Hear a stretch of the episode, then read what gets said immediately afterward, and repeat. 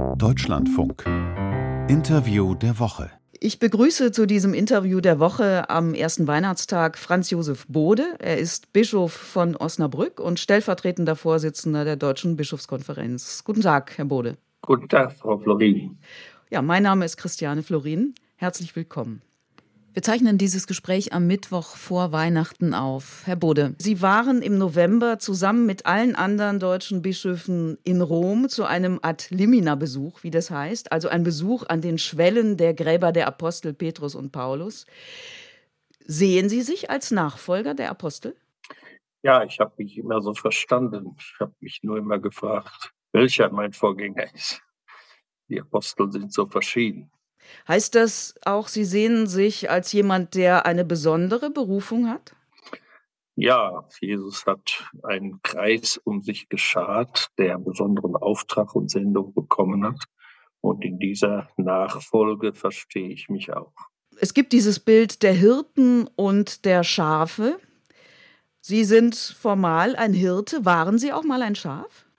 Ich war ein Schaf und bin auch noch ein Schaf. Ich, ich habe einen Stock aus der Hirtenarbeit, also von einer evangelischen Schäfermeisterin aus dem Siegerland. Und oben an diesem Hirtenstock aus der Arbeit der Hirten ist ein Lamm, damit ich immer bewusst bleibe, dass ich selber Schaf und Lamm bin und dass der Hirte sich selber ja zum Lamm gemacht hat. Das ist eine Einheit, Schaf sein und Hirte sein das darf man, glaube ich, nicht vergessen, diese Einheit. Die toten Apostel haben vermutlich in Rom nichts gesagt, aber sie haben mit dem Papst gesprochen und es haben Kurienkardinäle mit ihnen gesprochen.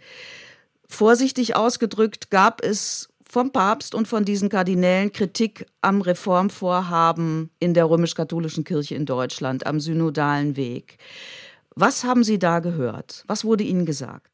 Ja, es wurde deutlich Kritik geübt, vor allen Dingen von den Kardinälen, von der Glaubenskongregation und der Bischofskongregation. Ich denke, dass einmal die Form in Frage steht, ob die Bischöfe sich vielleicht nicht ihrer eigenen Vollmacht zu viel begeben, wenn sie auf Augenhöhe sozusagen mit den Laien gehen. Dann die inhaltlichen Fragen dass es um die christliche Anthropologie geht, also die ganze Genderfrage. Die Frage nach der Weihe der Frauen ist ein sehr wichtiges Thema.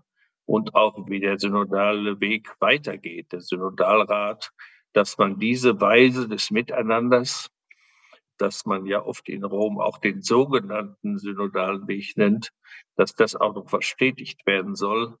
Das sind Irritationen in Rom, die man gespürt hat. Jetzt sagen Sie Irritation. War es nicht eine Klatsche aus Rom für den synodalen Weg? Es war eine deutliche Kritik, das kann man lesen, denn es war ja immerhin sogar ein äh, Moratorium gefordert. Also das zu unterbrechen, nachzudenken, das haben wir ja abgelehnt. Dadurch ist der Vortrag von den Kardinälen veröffentlicht worden und da kann man das lesen, dass das schon sehr deutlich ist. Aber es gibt ja noch eine äh, Bischofssynode vor uns, eine Weltsynode. Rom ist nicht gleichzusetzen mit der Weltkirche. Und das, glaube ich, muss man deutlich sehen. Aber das heißt doch, dass nichts von dem, was in den Papieren des synodalen Weges steht. Sie haben eben das Thema Frauen, Gleichberechtigung zu Ämtern angesprochen. Es gibt das Thema Machtkontrolle, es gibt das Thema priesterliche Lebensform, vermutlich ja auch etwas zum Thema Zölibat. Also nichts von dem wird von der Leitung der Kirche in Rom gut geheißen. Keine dieser Änderungen. Wie wollen Sie da den synodalen Weg mit Anstand zu Ende bringen? Ja, es wird zunächst in Frage gestellt, natürlich. Das war auch zu erwarten. Denn wir wissen ja, dass wir bestimmte Fragen hier vor Ort nicht lösen können. Das wussten wir, dass wir ja diese Fragen nach Rom geben und dass sie nicht ohne weiteres angenommen werden, glaube ich, kann man auch erwarten. Dennoch ist es ja jetzt zum ersten Mal überhaupt in eine breitere Diskussion hineingegangen. Und ich sehe das eher als einen Anfang eines Gespräches, als das Ende eines Gespräches. Ich nehme jetzt mal das Thema Frauen, weil Sie einer der Vorsitzenden dieser Frauengruppe sind, ja, zusammen mit der Theologin Dorothea Sattler. Und Sie haben da auf der letzten Vollversammlung des Synodalen Weges ein Papier verabschiedet. Das ist aber nur ein Prüfauftrag, den Sie da nach Rom geben. Wie lange wollen Sie Frauen noch prüfen? Ich weiß, dass die Geduld sehr, sehr am Ende ist. Ich habe das in Rom deutlich gesagt beim Papst, als ich vor kurzem bei ihm selbst war, im Februar und habe das auch jetzt nochmal gesagt, dass wir die gleichen Fragen schon gestellt haben, als ich Priester wurde vor 50 Jahren. Und dass deshalb die Geduld am Ende ist und man nicht mehr von Ungeduld oder so sprechen kann, Druck. Und der Druck entsteht durch diese lange Geschichte. Ich denke aber, dass es sich trotzdem lohnt, die Argumentation über das, was Johannes Paul II. zu der Frauenfrage gesagt hat, weiterhin offen zu halten und das in die Weltkirche einzubringen. Und ich habe den Eindruck, dass auch in der Frage des Diakonates der Frau, weil das auch von der Welt, das kann man sehen bei der Weltsynode, bei der Vorbereitung, doch breit in der Welt gefordert wird und erwartet wird, dass diese Dinge sich lohnen, das weiter da dran zu bleiben selbst wenn das jetzt so deutlich ausgesprochen ist. Sind Sie Feminist? Das ist ein einseitiges Wort. Ich bin sehr dafür, dass es eine Gleichberechtigung zwischen Männern und Frauen gibt. Dafür muss man manchmal feministisch sein, weil die Frauen bisher und immer noch nicht gleichberechtigt in diesen Fragen sind. Und wenn es bedeutet, dass ich mich sehr für Frauen einsetze, dann würde ich dieses Wort akzeptieren. Die Gleichberechtigung wird aber nicht kommen. Der Papst hat ja kürzlich noch mal gesagt, es gebe ein marianisches Prinzip, das sei eben für die Frauen und ein petrinisches Prinzip, das sei für die Männer. Er hat nach der Amazonas-Synode auch das noch mal geschrieben, dass es da keine Gleichberechtigung im weltlichen Sinne geben wird. Wann sagen Sie denn, das ist nicht mehr meine Kirche, die Frauen diskriminiert? Solange wir noch im Gespräch bleiben. Solange die Weltsynoden sich da noch nicht mit mehr auseinandergesetzt haben, bleibe ich dabei, dass wir einen Weg in die Zukunft finden können. Vielleicht erlebe ich das nicht mehr, dass Frauen geweiht werden, vielleicht zum Diakon. Aber ich möchte diese Frage nach vorne offen halten.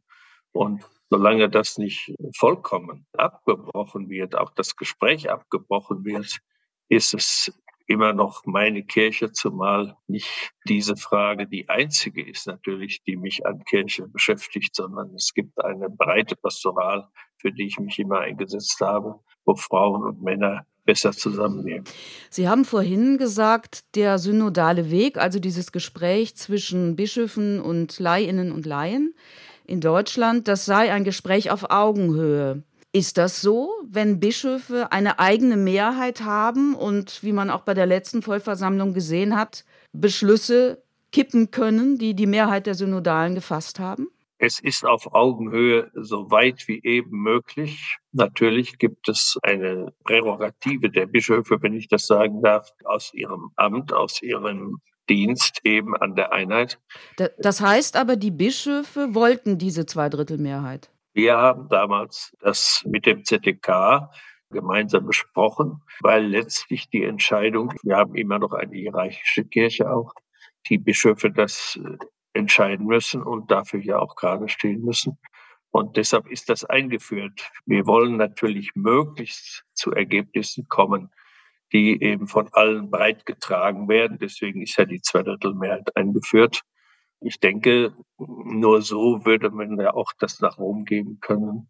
Durch die Entscheidung der Bischöfe wird es ja auch dann überhaupt erst nach Rom hingegeben. Aber wie glaubwürdig ist die Bekundung, auf Macht verzichten zu wollen? Das haben die Bischöfe ja bekundet. Wenn man gleichzeitig sagt, na ja, aber unsere Stimme muss schon mehr wert sein als die der Nichtgeweihten, der Laien. Das verstehe ich dass wir natürlich möglichst gemeinsam zur Entscheidung kommen. Das ist ja das synodale Prinzip, dass eben diejenigen, denen diese geistliche Entscheidung obliegt, dass sie möglichst gemeinsam mit allen, mit den Getauften und Gefirmten und beauftragten Gesendeten, mit allen, die im Volk Gottes sich einbringen, dass möglichst gemeinsam diesen Weg gehen. Aber am Ende steht eben doch eine Entscheidung. Das ist in dem Bistum der Bischof und das ist auch in der Weltkirche der Papst. An diesem, möchte ich mal sagen, Prinzip der Kirche kommen wir nicht vorbei, weil wir eine auch hierarchische Kirche sind. Sie hören das Interview der Woche im Deutschlandfunk mit dem Bischof und stellvertretenden Vorsitzenden der Deutschen Bischofskonferenz, mit dem Bischof von Osnabrück, Franz Josef Bode. Herr Bode, Sie haben gerade den Papst erwähnt. Ich kann mich noch an ein Gespräch erinnern, das wir vor ungefähr zehn Jahren geführt haben. Damals war Franziskus gerade im Amt und es waren große Hoffnungen mit ihm verbunden. Auch Sie persönlich hatten große Hoffnungen. Haben Sie diese Hoffnungen immer noch, dass der was ändern wird? Nachdem er in zehn Jahren, fast zehn Jahren nichts geändert hat? Sie sind sehr viel nüchterner geworden. Ich glaube, dass er von diesem Impetus, den er damals gesetzt hat, und diese Weise, sehr pastoral zu denken, äh, immer noch ganz viel hat. Und das habe ich auch im persönlichen Gespräch mit ihm gemerkt. Ich habe aber den Eindruck, dass er im Zusammenspiel mit der Kurie und mit einem Apparat, wenn ich das mal so sagen darf, der Jahrhunderte eingespielt ist, sich da sehr schwer tut. Vieles, glaube ich, bei weitem nicht so eingestielt wird, wie man das erwarten konnte. Er hat natürlich gewagt, jetzt den synodalen Weg, also ich meine die Weltbischofssynode, sogar noch zu verlängern, die synodale Prinzip zu erweitern. Es ist immer noch der Versuch, glaube ich, mit möglichst vielen in Einheit mit der gesamten Weltkirche einen Weg in die Zukunft zu gehen. Diesen Willen hat er. Sind Sie von Papst Franziskus enttäuscht? Ich bin ernüchtert, das muss ich sagen. Also ich habe natürlich im Anfang auch die Schriften, sie waren ja ganz großartig, Evangelii Gaudium und die anderen Schriften, Laudato Si, sind ja hoch anerkannt worden. Und es bleibt insgesamt hinter dem zurück, welche Erwartungen geweckt worden sind. Wir wissen, dass es in der römisch-katholischen Kirche weltweit massenhaften sexuellen Missbrauch gegeben hat, massenhafte sexualisierte Gewalt, massenhafte Vertuschung. Und wir hören jetzt aus Rom, institutionell soll sich an dieser Kirche nichts ändern. Nochmal die Frage, wie kann man Bischof in einer Kirche sein, die aus diesen Verbrechen keinerlei systemische Schlüsse ziehen will?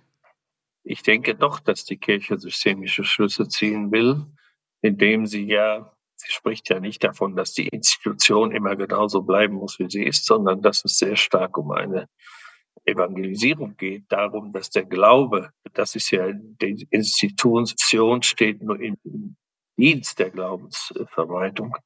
Und insofern denke ich, je mehr aus der Weltkirche eingebracht wird, auch in der Auseinandersetzung mit dem Missbrauch, je mehr diese Themen, die wir angesprochen haben, mit Machtmissbrauch, mit Zusammenspiel von Männern und Frauen und auch von der Aufarbeitung, je mehr wird sich auch Institutionen daran verändern. Das ist ganz unabdingbar, weil man die Dinge nicht in die Tube zurückdrücken kann wie sie jetzt ausgesprochen sind. Gegen Sie liegt seit Anfang Dezember eine Anzeige vor, eine kirchenrechtliche Anzeige vom betroffenen Beirat der Nordbistümer, also Missbrauchsbetroffene der Bistümer Osnabrück, Hildesheim und Hamburg. Ja. Ihnen wird unter anderem vorgeworfen, dass Sie sexualisierte Gewalt als Beziehung verharmlost haben, und zwar noch in jüngerer Zeit. Warum haben Sie das Beziehung genannt? Es war ein Ausdruck des Beschuldigten, dass er das damals Liebesbeziehung sogar genannt hat. Und das ist wirklich sträflicherweise, muss ich sagen, in den Akten geblieben, diese Bezeichnung. Ich selber habe das Wort für diesen Vorgang eigentlich nicht gebraucht, sondern höchstens in Zitation dieser Schreiben. Und es ist mir völlig klar, dass dieses Wort völlig falsch für diesen äh, diese Beziehung ist. Ich habe auch immer wieder deutlich gemacht, dass ich da Fehler gemacht habe, auch in der Einschätzung. Ich bin dem Beschuldigten, so muss man sagen, mehr gefolgt als den Betroffenen. Und das ist ja das, was jetzt eigentlich die große Schwierigkeit ausmacht. Im September wurde ein Zwischengutachten vorgestellt für Osnabrück. Auch dieses Gutachten belastet sie. Es wirft ihnen genau das vor, was Sie vorhin gesagt haben, sich ja, nämlich. Äh, den Tätern näher äh, gefühlt zu haben als den Betroffenen. Und sie haben daraufhin erklärt, sie seien blind gewesen für das Leid der Betroffenen. Wie kann das sein? Sie sind Seelsorger, Sie sind Chef der Pastoralkommission, der Seelsorgekommission. Oder ich sage mal umgekehrt, ich nehme Ihnen das mit dem Blindsein nicht ab. Das Wort blind ist natürlich aus dem ersten Affekt ein Stück, wenn man sagt, das sind wir blind gewesen dafür. Wir haben aber tatsächlich, das würde ich auch bei bleiben, nicht wahrgenommen manchmal, oder nur schrittweise wahrgenommen. Ich denke, dass ich das auch im Laufe der Zeit mehr und mehr gelernt habe, was das eigentlich für das ganze Leben von Menschen bedeutet. Aus einigen Geschichten, die ich ja dann in den vielen Gesprächen mit Betroffenen erfahren habe, ist mir das auch deutlicher geworden. Und trotzdem ist diese Versuchung, die Väterlichkeit des Bischofs, ich sage es jetzt mal etwas bildlich, gegenüber dem Beschuldigten mehr walten zu lassen, als vielleicht die, das Gespür für das, was die Betroffenen leiden. Aber Sie sagen immer, Sie sind erschüttert. Ne? Alle Bischöfe sind erschüttert, wenn ein Gutachten präsentiert wird. Aber alle sind noch im Amt. Also alle kleben ja noch offenbar sehr erschüttert an ihrem Sessel. Ja, zunächst mal bin ich erschüttert, dass das eben doch in diesen 27 Jahren, das ist eine sehr, sehr lange Zeit. Ähm, in der Sie Bischof sind, meinen in Sie? In der ich Bischof bin. Also ich natürlich einen Weg da auch genommen habe. Und ich habe jetzt bei dieser Gelegenheit wirklich im tiefsten überlegt, ob ich gehe oder bleibe. Und ich habe gespürt eben, dass meine Gremien und es sehr viel Rückhalt gibt, die mit mir gemeinsam noch Veränderungen nach vorne gehen wollen. Und deswegen habe ich mich dann entschieden zu bleiben, was ein nicht einfacher Weg ist, weil er jetzt immer noch in Frage steht, ja auch durch diese Anzeige etwa. Und ich selber habe für die nächste Zeit schon einige Termine auch mit Betroffenen abgemacht, damit wir einfach in diesem, in diesem Weg, den wir begonnen haben, mit einem guten Schutzkonzept schon jetzt drei Jahre lang, dass wir den in diesen Jahren, die ich als Bischof hier nach normalen Gesichtspunkten noch habe, auch dafür nutze, das zu Ende zu führen. Sie sind 1995 Bischof von Osnabrück geworden. 2010, als Missbrauch in der römisch-katholischen Kirche breit in der Öffentlichkeit berichtet und diskutiert wurde, waren Sie schon Jahre im Amt. Niemand, auch Sie nicht, hat 2010 gesagt, es ist ein Massenphänomen. Sie haben alle gesagt, es sind Einzelfälle, bedauerliche Einzelfälle war damals die Wendung. Warum haben Sie gelogen 2010? Ich habe es als bedauerliche Einzelfälle angesehen, weil es bis dahin ja nur wirklich Einzelfälle auch in unserem Bistum waren. Ich habe diese systemischen Hintergründe nicht sofort erkannt. Ich habe auch die Zahl ist mir nicht so deutlich gewesen. Ich war ja schon 2010 zumindest insofern davon erschüttert, dass wir diesen Bußakt gemacht haben, von dem jetzt gesagt wird, dass er ziemlich folgenlos war. Das würde ich nicht sagen. Wir haben damals sofort auch die unabhängigen Ansprechpartner und Partnerinnen eingesetzt. Die gibt es also über 20 Jahre schon bei uns. Und es sind nicht genug Schritte getan werden, ohne Zweifel. Und ich habe es tatsächlich erst als Einzelfälle angesehen und dieses gesamte Zueinander und das ganze, diese ganze Verquickung in systemische Fragen, das muss ich sagen, nicht genug erkannt. Vor einigen Tagen ist ein Auszug aus der Bertelsmann Religionsmonitoring-Studie erschienen. Da steht das drin, was man eigentlich schon wusste oder ahnte. Es gibt einen großen Anteil an Mitgliedern der römisch-katholischen Kirche, die entschieden sind, auszutreten oder auch zumindest mit dem Gedanken spielen, auszutreten. Von 20 Prozent ist da die Rede. Welche Mitverantwortung geben Sie sich an solchen Zahlen? Das ist das, was mich am meisten innerlich umtreibt. Was habe ich dazu beigetragen, dass Menschen die Kirche also zumindest die Körperschaft öffentlichen Rechts verlassen. Und ich denke, dass ich persönlich, gerade jetzt auch durch das, was am Ende durch die Studie angesprochen worden ist, sicher auch dazu beigetragen habe. Ich glaube aber, dass es weithin die Gesamtverhältnisse sind, in denen wir stehen. Es ist eine Mischung. Es ist ein Rückgang von Glauben in diesem konkreten Sinn, der institutionell gebunden ist, ohnehin. Es gibt natürlich ganz konkrete Anlässe. Und was am schwierigsten ist, dass Leute aus dem Innersten der Kirche austreten, mit denen ich möglichst Kontakt suche. Ich habe auch mit vielen gesprochen. Ich meine, dass wir uns in der Pastoral diesen Leuten, die noch irgendwie einen Bezug zum Glauben behalten wollen, also zu einer Art von Kirchlichkeit, die offener ist, dass wir da dranbleiben müssen, selbst wenn das nur wenige sind, die wir dann erreichen. Ich persönlich habe zu einigen Kontakt und setze mich sehr dafür ein, dass wir auch im Bistum denen, die schreiben oder so, nachgehen. Und ich habe bei meiner Visitation ein Gespräch mit Leuten gehabt, die ausgetreten sind und sehr unterschiedlicher Motivation. Und sie haben mir gesagt, ich habe sie gefragt, was soll ich denn tun jetzt in dieser Lage? Solche Gespräche führen, wurde dann gesagt.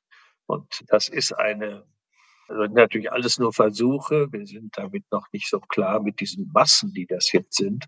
Äh, es werden ja vom Bistum sind voriges Jahr 6.000 ausgetreten, dieses Jahr werden es sicher bald 10.000 sein.